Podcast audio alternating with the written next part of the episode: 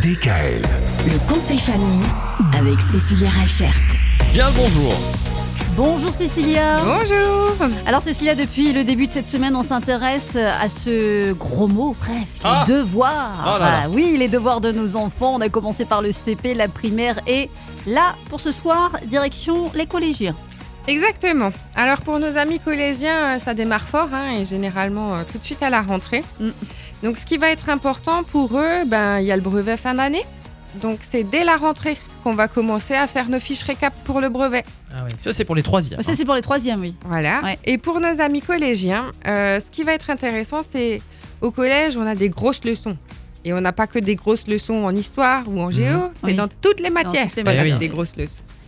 Donc on va travailler avec des mind mapping. Est-ce que vous connaissez les mind mapping? Qu'est-ce que c'est que Mais ça encore?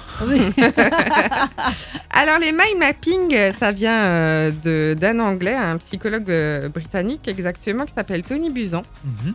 et qui a fait ce qu'on appelle des cartes mentales. Les cartes mentales, en fait, c'est sur une même feuille, on va avoir l'ensemble des informations d'un chapitre qui vont être rassemblées. Sauf qu'on va utiliser des couleurs pour avoir un côté avec des définitions, un côté avec des mots-clés, ou alors en géographie, on peut avoir par exemple une carte avec l'ensemble des informations du chapitre qui sont regroupées.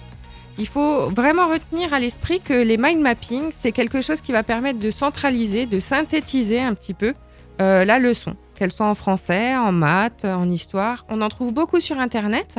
Et il y a aussi beaucoup de tutos qui existent pour les créer soi-même. Ah, des maths. Comment on dit maths Mind. Mind, mapping. Mind mapping. D'accord. ok. M-I-N-D. Ok.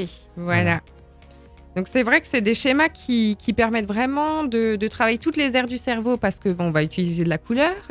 Et qui dit couleur pour le cerveau dit plaisir. Donc on va apprendre beaucoup plus facilement. Ah ouais. Qui dit couleur dit plaisir. Voilà. Intéressant ça. bah oui, c'est vrai. eh bien merci. Demain Merci beaucoup, on va on va tenter de rendre euh, les enfants un peu plus autonomes sur leurs devoirs parce que c'est vrai qu'on va pas les suivre. Indéfiniment. Ben non. on Au est lycée d'accord. a priori normalement on est plus censé les suivre. je valide, je valide, Mickaël. Très bien. À demain, même heure, Cécilia. DKL. Retrouvez l'intégralité des podcasts Le conseil famille sur radiodkl.com et l'ensemble des plateformes de podcasts.